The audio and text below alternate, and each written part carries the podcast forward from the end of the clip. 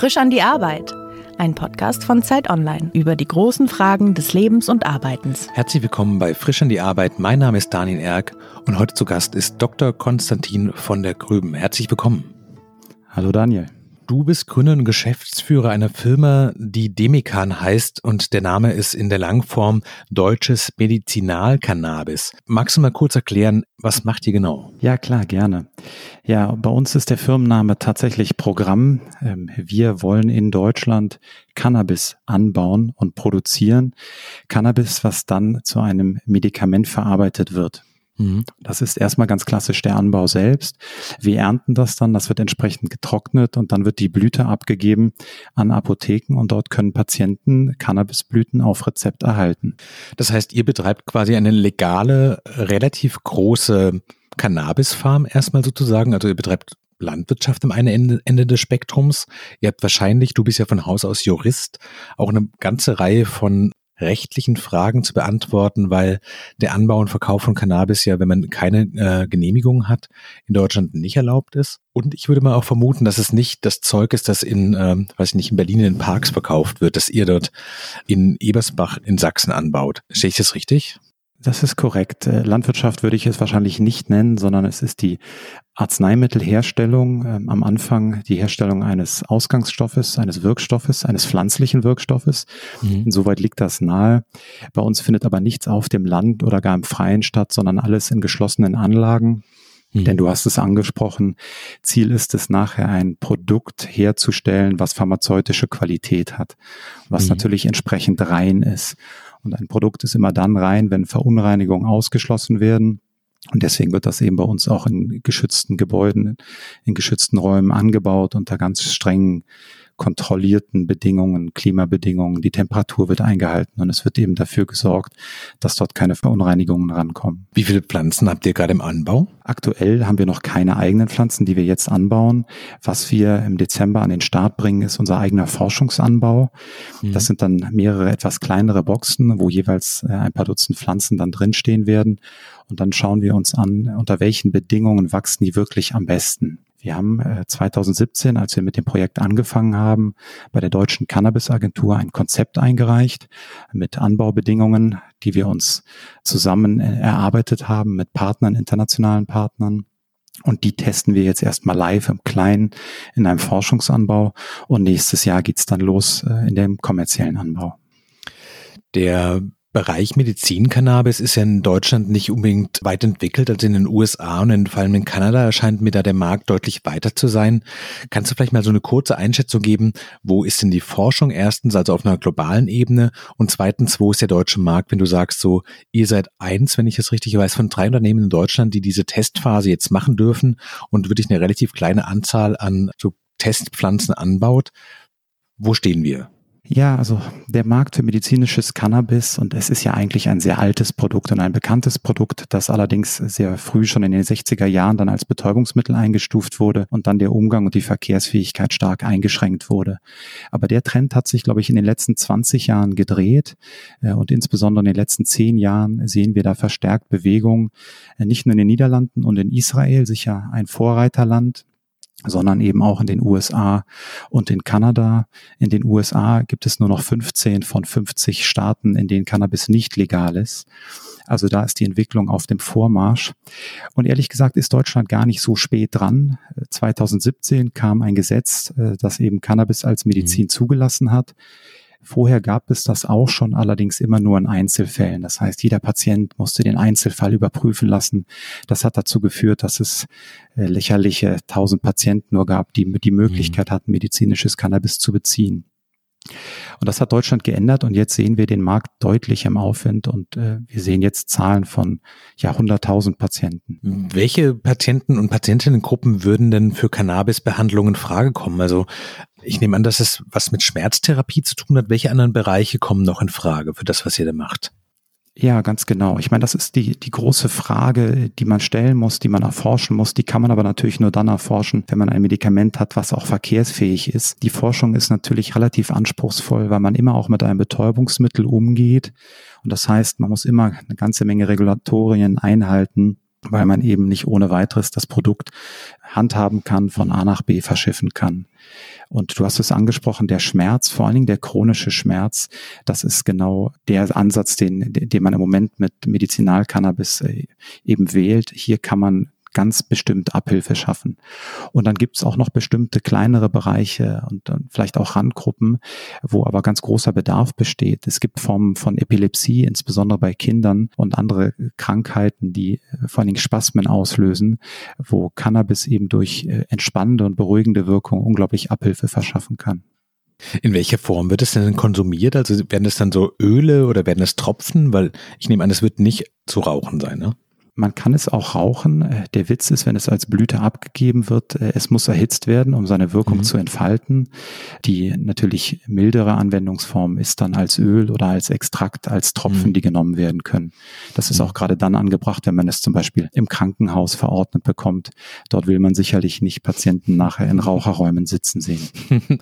Die Demikan, die du gegründet hast, ist eine Firma, die von einem Arzt, einem Ökonomen und einem äh, Anwalt gegründet wurde. Das klingt fast so ein bisschen wie ein, äh, so ein Scherz-Setup. Also kommen Arzt, ein Anwalt und ein Ökonom in einen äh, Coffeeshop rein. Was hat euch denn qualifiziert, um an diese Ausschreibung, von der du vorhin äh, erzählt hast, äh, daran teilzunehmen? Oder hätte das quasi jeder sein können und ihr hattet einfach die Idee sehr früh? Nein, die, ähm, die Anforderungen waren schon sehr hoch. Ähm, interessanterweise war die Ausschreibung so gestaltet, dass am Anfang relativ viele Unternehmen teilnehmen konnten. 119 haben sich dann auch im ersten mhm. Anlauf beworben und dann wurde von der Cannabis-Agentur sehr stark gesiebt und auf die Qualität geschaut. Auch muss man sagen, am Ende auf den Abgabepreis, den man der Cannabis-Agentur dann angeboten hat. Ja, ich glaube, ähm, meine beiden Mitgründer, Dr. Adrian Fischer, der Mediziner und Dr. Cornelius Maurer, der Ökonom, wir kennen uns schon sehr lange, kennen uns schon aus Kölner Studienzeiten sind gut befreundet und haben das Projekt irgendwann aufgetan und festgestellt, dass wir mit unserem Hintergrund tatsächlich die Fähigkeiten abdecken, die man braucht, glaube ich, um in dieser Branche erfolgreich zu sein, ohne da eine große Lücke zu reißen und dass wir diese Synergien eben gemeinsam mitbringen.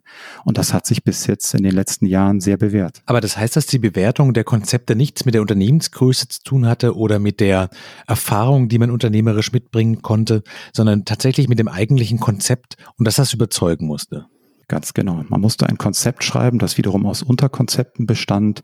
Äh, da war ein Sicherheitskonzept enthalten, da war ein Personalkonzept enthalten, da war aber vor allen Dingen auch ein Konzept zum Anbau und dann zur Weiterverarbeitung von Cannabis enthalten. Und äh, wir haben tatsächlich ähm, sozusagen gesagt, wir fangen bei Null an und schauen uns dann mal an, wie machen es andere und mhm. schauen uns an, welche Konzepte, welche Arten des Anbaus gibt es. Wir waren in Israel, wir waren in den Niederlanden, wir sind quer durch Kanada gereist und wir waren auch in den USA mhm. und wir haben mit vielen Leuten gesprochen darüber, wie bauen sie es an, wie bauen sie medizinisches Cannabis an, was sind die relevanten Merkmale, auf die man achten muss. Und ich glaube, was dabei rumgekommen ist, ist ein sehr überzeugendes Konzept, ein sehr gutes Konzept, was vor allen Dingen immer eins im Auge hat, konstante Qualität abliefern zu können. Mhm. Nicht immer nur maximalen Ertrag, sondern vor allen Dingen ein gutes Produkt. Und ich hoffe, dass unser Cannabis Made in Germany dann nicht nur in Deutschland, sondern auch global überzeugen wird. Wenn du zurückdenkst in den Punkt, als du das erste Mal von der Idee gehört hast, wie hoch hast du die Wahrscheinlichkeit selber eingeschätzt, dass das mal das sein wird, was du beruflich machst? Also war dir sofort das Potenzial klar oder war das am Anfang für dich erstmal so sehr weit weg und fast ein bisschen so eine verrückte Idee? Also ganz am Anfang, ich glaube, das war noch 2015, als Cornelius auf mich zukam mit der Idee, habe ich zunächst gedacht, aha, das klingt ja verrückt, fand es aber spannend, weil ich sofort gesehen habe, hier ist mal ein regulatorischer Aspekt wirklich ganz entscheidend. Und hier bin ich, wenn ich als Jurist Gründer werde, bin ich wirklich an vorderster Front gefragt und meine Expertise mhm. ist wirklich auch unternehmensentscheidend. Und nun war ich zu dem Zeitpunkt gerade als Anwalt tätig für eine New Yorker Sozietät und habe dann dort mit den Partnern und Kollegen einmal über das Thema Cannabis gesprochen. Und das kam dort wie selbstverständlich an. Das kannte man. Äh, die Unternehmen gehörten teilweise zur Mandantschaft. Und dann war sofort klar, okay, das ist nicht nur ähm, eine interessante oder witzige Idee, sondern da steckt wirklich was dahinter. Und dann muss man seine Hausaufgaben machen, intensive Marktforschung betreiben, äh, diverse Wochenenden, die wir zusammen, die Köpfe zusammengesteckt haben. Und dann ist ist dann, glaube ich, unsere Idee und unser Konzept für die Demikan dabei rausgekommen. Das heißt, ihr habt das quasi erstmal nebenberuflich gemacht, ihr seid erstmal alle in euren Dayjobs sozusagen drin geblieben und habt nebenbei das Konzept für das Startup entwickelt und habe damit dann auch den Zuschlag bekommen als eine von drei Firmen in Deutschland. Genau, wir sind sozusagen peu à peu dann Vollzeit bei der Demekan eingestiegen. Es ist ja auch ein Unternehmen, das wir, wie sagt man so schön, gebootstrapped haben, also mhm. erstmal alles selbst finanziert. Cornelius war dann der Erste, der das Vollzeit geführt hat, also sozusagen als erster Geschäftsführer. Ich kam dann dazu und schließlich auch noch Adrian. Ähm, und dann mit dem Zuschlag, den wir für den Anbau in Deutschland bekommen haben, im Mai 2019, dann ging es relativ schnell. Zu dem Zeitpunkt hatten wir bereits eine Pharmazeutin bei uns im Team und dann auch einen Projektmanager und ja, mittlerweile sind wir 40 Mitarbeiter. Wie alle Startups müsst ihr auch sehr stark um Investments werben. Ist es einfach in einem deutschen Kontext zu erklären, was ihr genau vorhabt und warum das ein interessanter Markt sein könnte, in den man investieren sollte? Also es ist sicherlich äh, insofern einfach, weil das Produkt sehr leicht zu verstehen ist. Wir müssen niemandem äh, eine Technologie, eine, eine Plattform, eine App und deren Nutzen erklären. Jeder kennt es. Viele hatten es auch schon mal in der Hand oder gar konsumiert.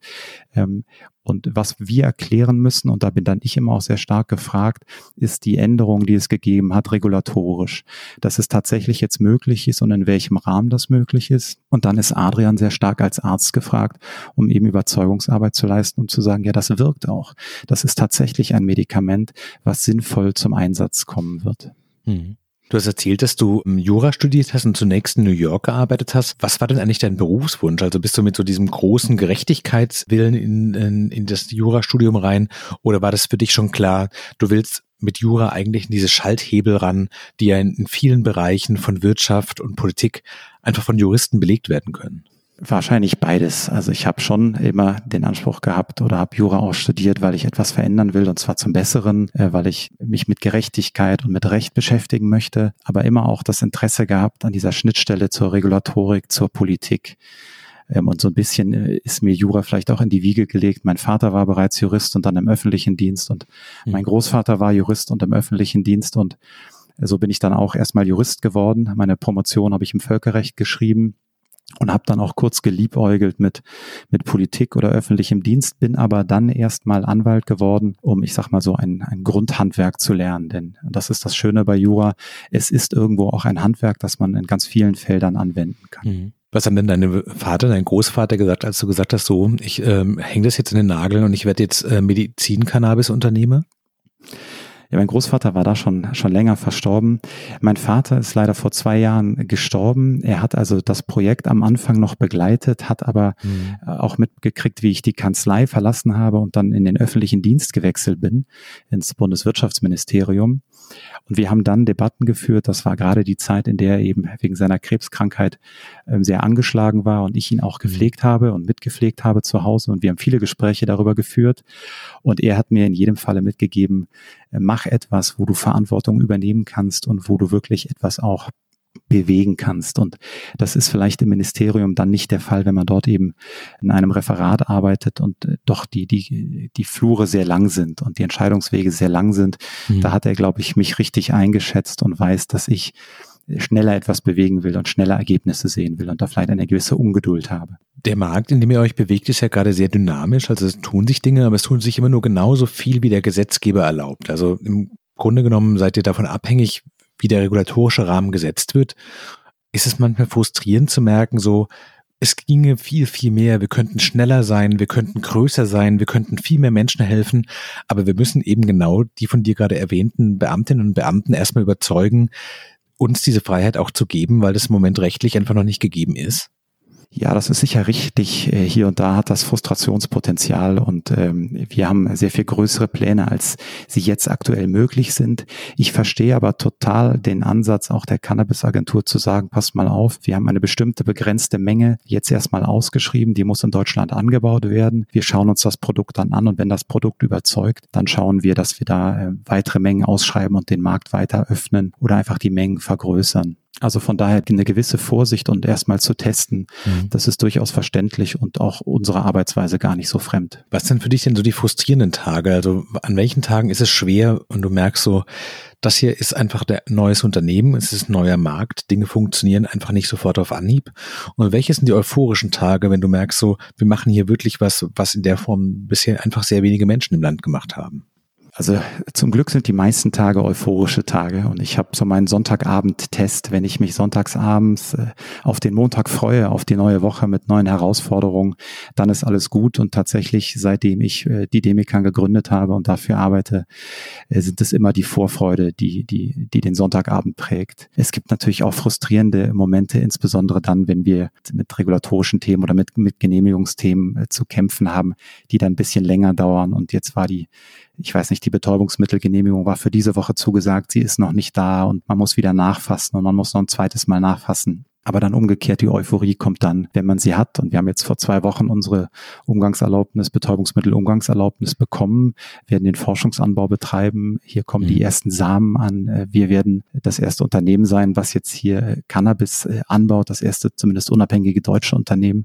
Wenn man sich das klar macht, dann ist das schon, schon klasse. Und wenn wir dann mit unseren Mitarbeitern zusammensitzen und, und Pläne schmieden, wie es weitergeht und äh, Visionen entwickeln, das macht irrsinnig viel Spaß. Haben sich denn deine Hoffnungen, die du an das Gründerdasein hattest, hat sich das erfüllt? Ja, ich bin total zufrieden. Ähm, ich glaube, so viele Hoffnungen waren es gar nicht. Es waren so ein bisschen mehr, mehr bestimmte Vorstellungen, wie ich, wie ich mhm. glaube, dass sich Dinge entwickeln, was man so als, als Gründer machen muss. Ähm, das hat sich eigentlich alles, äh, alles erfüllt und es macht vor allen Dingen, und das ist das Allerwichtigste, es macht extrem viel Spaß. Auch wenn vorher der Beruf anstrengend war äh, und dann mal wieder Spaß gemacht hat und man sich überlegt sich immer, na gut, es ist eben 70 Prozent Arbeit und 30 Prozent Vergnügen. Im Moment ist es hier im Startup 100 äh, Prozent Spaß und es ist Stress, aber es ist im, im meisten in Fällen ist es einfach positiver Stress. Wenn du so auf deine Studienwahl guckst und dann auf die Zeit in der äh, New Yorker Kanzlei und auf die Zeit im Wirtschaftsministerium, hast du so einen Begriff davon, was deinen eigenen Werdegang geprägt hat? Ist es eher das Bedürfnis nach Sicherheit, nach Geld, nach Chancen, Möglichkeit, Freiheit?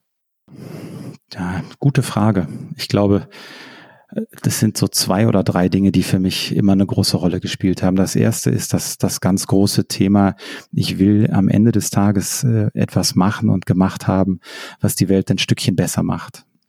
Und das ist vielleicht im Studium oder in der Schule, sind das noch die ganz großen Träume von Weltfrieden und einem allgemeinen Wohlstand, den man erreichen will. Die Träume werden dann irgendwann etwas realistischer, aber man will doch im Positiven etwas bewegen. Mhm. Und dann gerne auch, was eben sehr sichtbar ist. Und äh, das schaffen wir, glaube ich, hier vor Ort.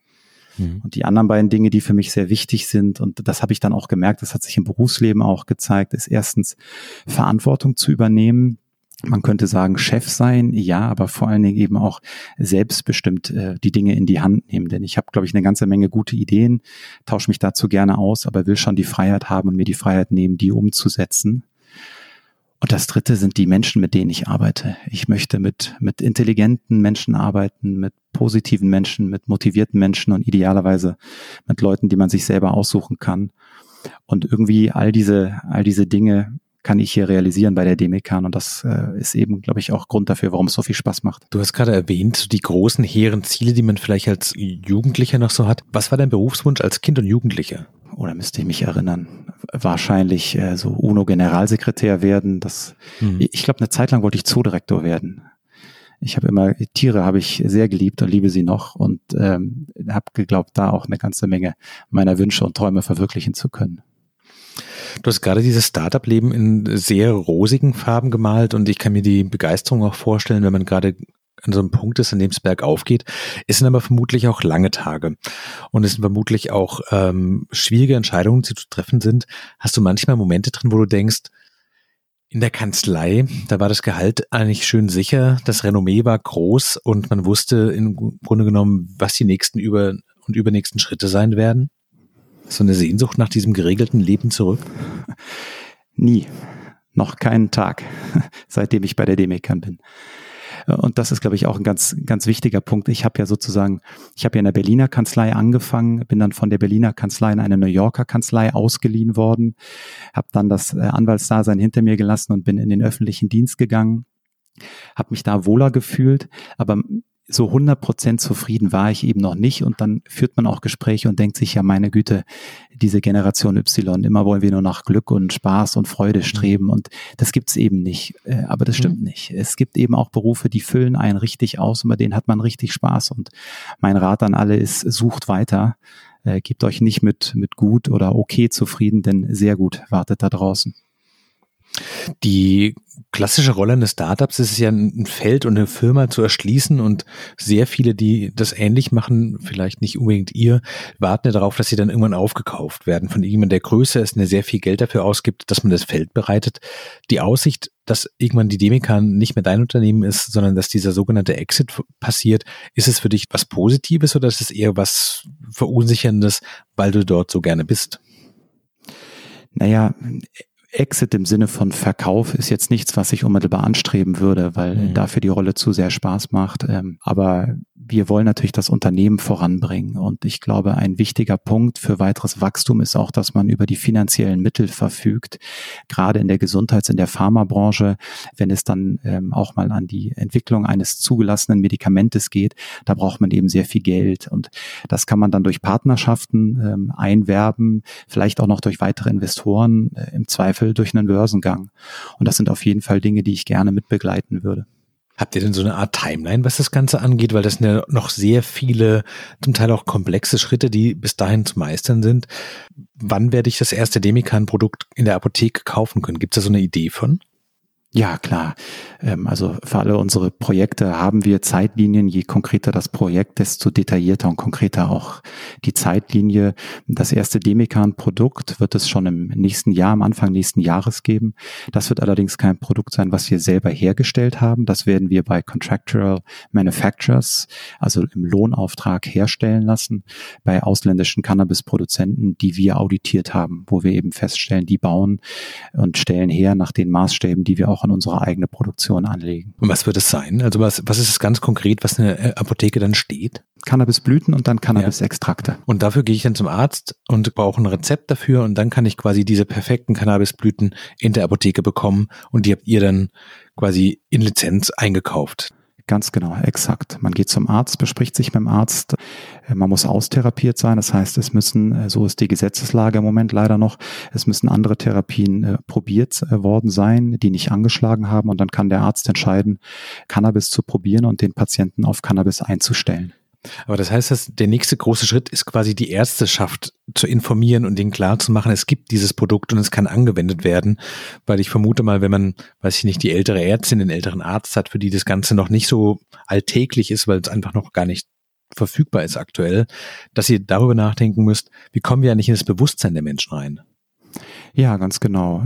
Die Gespräche mit den Ärzten sind für uns auch ganz wichtig. Mhm. Wir lernen viel von den Ärzten und ich glaube, man kann Ärzten auch die Möglichkeiten von Cannabis noch, noch gut erläutern und einfach als Therapieoption nahebringen.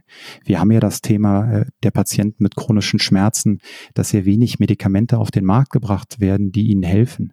Teilweise sind das Medikamente, äh, mit denen die Patienten eingestellt werden, die sind schon 10, 20 Jahre alt. Die Innovation ist da noch nicht so groß. Und ich glaube, da kann Cannabis eben Abhilfe schaffen. Sicherlich nicht bei allen, aber bei vielen. Und es wird vielleicht nicht alle heilen können, aber es kann sicher dem einen oder anderen eine Therapie noch erleichtern und vielleicht auch einfach die Schmerzen lindern und das Leben wieder angenehm machen. Wie ist das denn? Du bist gerade in äh, Ebersbach in Sachsen in eurer, sagt man Fabrik? Was ist das richtige Wort? Ja, wir nennen es Produktionsstätte oder Produktionsanlage. Welche Bestandteile gibt es denn dort? Ich nehme an, ihr habt quasi den Anbau, habt ihr einerseits vermutlich, der jetzt aufgebaut wird. Dann habt ihr Labore, vermute ich. Habt ihr so Räume mit Zentrifugen oder was, was gehört alles dazu, wenn man ein, ein medizinisches Cannabisprodukt aufziehen will? Ja. Also erstmal haben wir ganz klassisch vorne ein Bürogebäude und ja. äh, aus dem Bürogebäude geht man dann in die Produktionsbereiche. Da gibt es äh, vor allen Dingen zwei, die wichtig sind. Einmal der Anbaubereich. Äh, das unterliegt bestimmten Richtlinien für die Herstellung von Arzneipflanzen. Und dann gibt es einen davon streng getrennten ähm, Herstellungsbereich. Das ist wirklich der Bereich, in dem dann das Arzneimittel selbst hergestellt wird, wobei sich der Herstellungsprozess dort vor allen Dingen auf den Beschnitt der Pflanze bezieht. Das heißt, mhm. da werden die Blüten von den Pflanzen abgeschnitten, sie werden getrocknet äh, und sie werden verpackt. Und es gibt dann noch einen dritten Bereich neben Anbau, Herstellung, das ist unser Forschungsbereich, in dem wir eben jetzt schon Cannabispflanzen züchten. Und in allen Bereichen gibt es Labore oder kleine Kontrollstationen, wo wir In-Prozess-Kontrollen vornehmen können. Was sind so die schwierigsten Phasen für euch bisher gewesen? Du hast vorhin den rechtlichen Rahmen schon so ein paar Mal erwähnt, was sicherlich auch mit deinem Expertisebereich zu tun hat. Was waren so die größten Knackpunkte für eure Firma, wo du dachtest so, das ist echt ein hartes Pfund hier? Also ich glaube, der wichtigste Schritt war das, äh, der Gewinn des Vergabeverfahrens. Mhm, das war wahrscheinlich klar. die größte Hürde, die es zu nehmen galt. Aber dann, ich hatte es erwähnt, wir kaufen eben auch Produkte dazu, die wir dann jetzt schon vertreiben können an die Apotheken. Da ging es darum, erstens die richtigen Lieferanten zu finden, zu auditieren, sicherzustellen, dass die wirklich die Qualität liefern können, die wir brauchen, die dann auch den Namen Demikan verdient als Produkt. Und das musste sowohl von der Qualitätsseite als auch dann kommerziell durchverhandelt werden.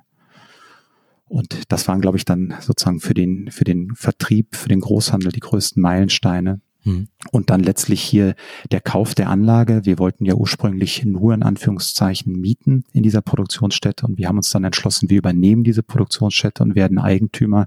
Das war schon ein ganz großer Meilenstein, hat aber natürlich auch Kraft gekostet. Das muss man vielleicht kurz erklären. Also diese Produktionsstätte, bevor ihr die gekauft habt, die hat im großen kanadischen Hersteller, wenn ich das richtig in Erinnerung habe, vorher gehört. Mit denen wolltet ihr kooperieren, aber die haben sich dann aus dem Markt zurückgezogen und dann hattet ihr plötzlich die Gelegenheit zu sagen, so, wir nehmen das ganze Ding komplett an uns, richtig? Genau. Also man muss sich äh, vielleicht den deutschen Cannabismarkt auch so vorstellen, als es hier 2016, 2017 losging mhm. und auch wir an den Start gingen. Da gab es einige deutsche Unternehmen und viele sind dann von großen kanadischen Unternehmen gekauft worden, die einige Jahre älter waren und eben schon an der Börse gelistet über sehr viel Geld verfügten. Deswegen sind auch unsere beiden großen Wettbewerber im Anbau, nämlich Afria und Aurora, sind kanadische Unternehmen. Mhm.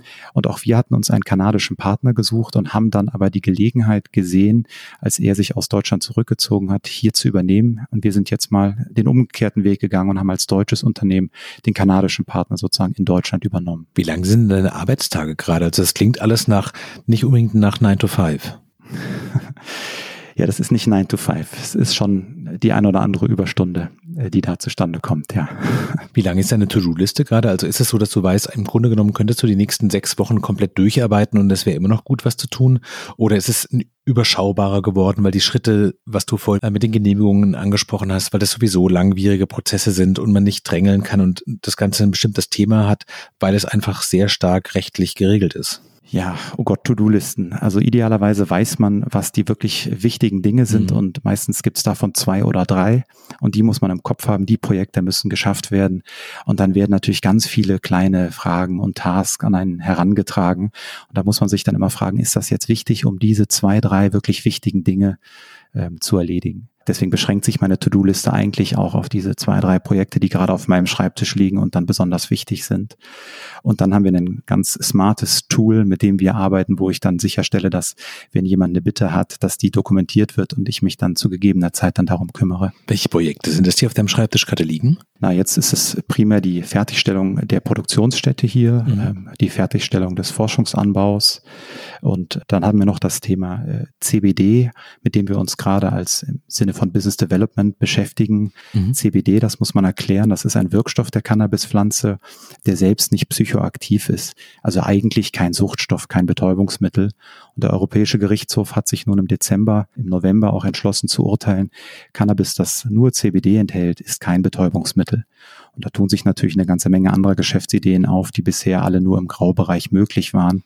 Und das ist etwas, mhm. was wir jetzt beobachten als ein mögliches Projekt. In diesem ganzen Gründen und diesen neuen Erschließen des Marktes und diesen vielen kleinen, großen To-Dos, die du gerade erwähnt hast, bist du dir da selbst ein guter Chef? Naja, ich habe vielleicht ein paar zu viele Überstunden auf der Uhr und ein bisschen zu wenig Urlaub. Ich glaube, das Schöne ist, dass ich mein eigener Chef bin, mhm. dass ich Herr über meine eigene Zeit bin.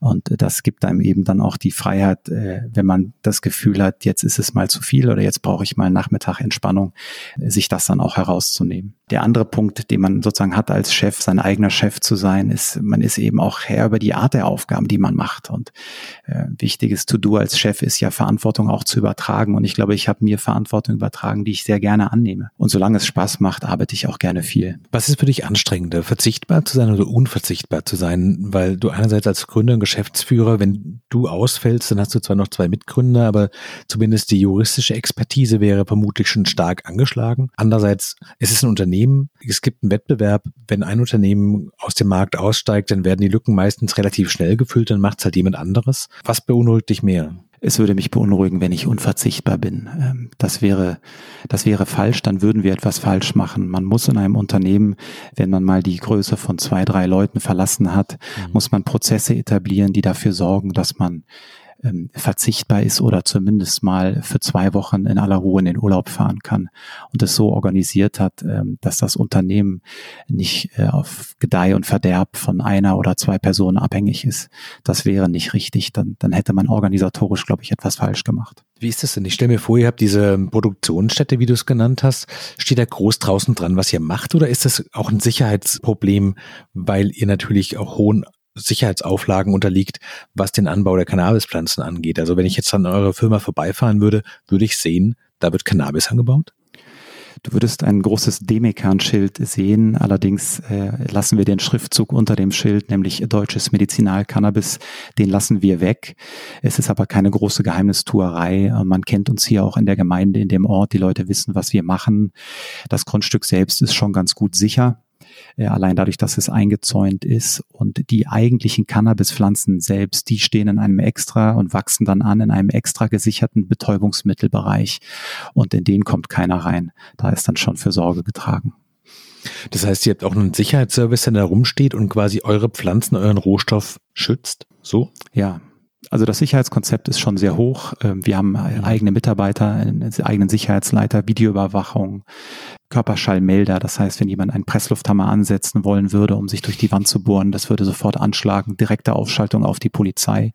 Das sind schon extrem hohe Sicherheitsvorkehrungen, die wir hier getroffen haben. Wenn dir jemand vor zehn Jahren gesagt hätte, mit welchen Themen du dich jetzt beschäftigst, mit Sicherheitsauflagen für Cannabispflanzen, für wie wahrscheinlich hättest du gehalten, dass das ein äh, Szenario ist, das wirklich eintritt? Ehrlicherweise sehr unwahrscheinlich. Aber dafür umso schöner. Das Leben ist ja voller Überraschung. Was sind so für dich so die größten Learnings in diesem Gründen und in diesem speziellen Bereich drin? Also wo du sagst, damit hätte ich überhaupt gar nicht gerechnet, dass ich mich damit jemals beschäftige. Und das sind auch vielleicht so Erkenntnisse, die man in anderen Bereichen so einfach gar nicht hat. Gute Frage. Ich glaube, für mich die wichtigste Erkenntnis ist oder die, das wichtigste Ergebnis des Gründens ist, äh, dass ich mich freue, gemeinsam mit äh, zwei Freunden gegründet zu haben. Denn Gründen bedeutet extrem viel Verantwortung zu übernehmen und manchmal ist es äh, dann doch einsam an der Spitze und man muss schwierige Entscheidungen treffen. Und wenn man die dann auch noch mit zwei Freunden diskutieren kann, die aus fachlich unterschiedlichen mhm. Richtungen kommen, unterschiedliche Perspektive mit einbringen und sich dann einigen kann auf den richtigen Weg, das bringt einen extrem weiter. Also von daher, dass ich zufällig vielleicht im Gründerteam gegründet habe, war wahrscheinlich die beste Entscheidung. Wenn die beiden Freunde von dir jetzt morgen sagen würden, sowas, das war eine schöne Episode, aber wir haben irgendwie andere, entweder familiär motiviert andere äh, Dinge vor, wäre es für dich immer noch der richtige Ort oder hängt es doch dann sehr stark an der persönlichen Beziehung und dem Gefühl, wir machen das hier gemeinsam? Das wäre nach wie vor mit Sicherheit der richtige Ort, keine Frage. Ähm, aber es wäre schade, ähm, weil wir, glaube ich, noch ein paar Jahre gemeinsam diesen Weg hier beschreiten wollen. Äh, man hat ja jetzt etwas aufgebaut und etwas angestoßen, was man auch zu Ende oder zumindest weitertreiben möchte. Was sind denn so konkretermaßen die nächsten Schritte? Du hast vorhin erzählt, 2021 kommt das erste Demikan-Produkt in die Apotheken. Ihr seid gerade dabei, die ersten Testpflanzen aufzubauen. Was kann man so perspektivisch erwarten? Wo geht die Reise für euch hin und was sind die nächsten großen Meilensteine? Ja, der nächste Meilenstein, der dann auch noch im nächsten Jahr äh, erreicht wird, ist die Fertigstellung unserer Anlage hier, der kommerzielle Anbau von Medizinalcannabis mhm. und dann die eigene Herstellung. Dann wird man Demekan Cannabis Made in Germany auch in den Apotheken bekommen. Der nächste Schritt ist dann, ähm, die Cannabispflanzen nicht nur zu trocknen und die getrockneten Blüten abzugeben, sondern auch eine Cannabis-Extraktion aufzubauen, mhm. sodass man dann auf der Wertschöpfungsstufe auch noch hier einen Schritt weitergeht. Und das wird dann im nächsten Jahr, im übernächsten Jahr, denke ich, erfolgen. Mhm.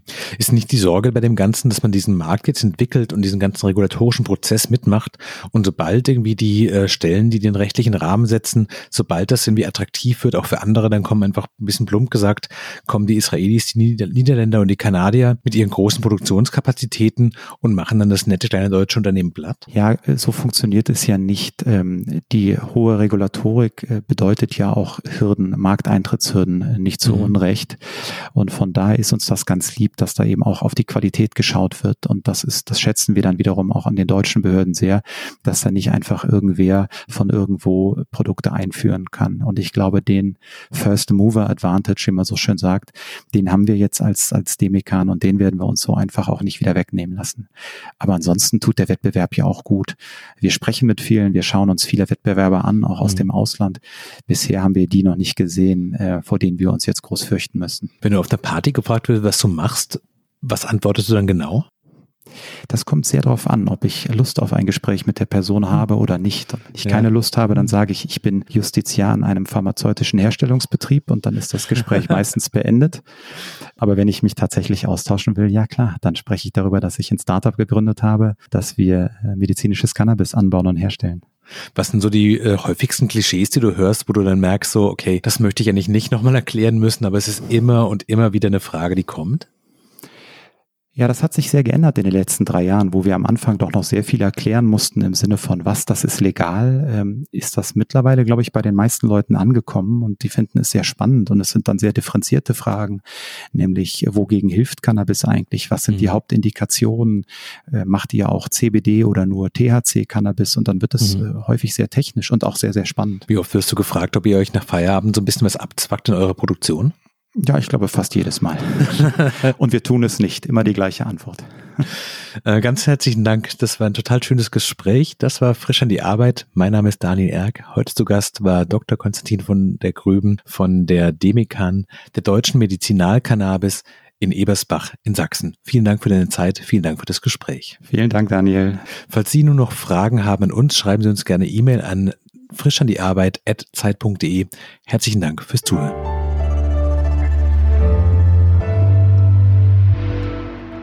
Frisch an die Arbeit, ein Podcast von Zeit Online. Konzipiert und moderiert von Leonie Seifert und Daniel Erck. Produziert von Maria Lorenz, poolartists.de.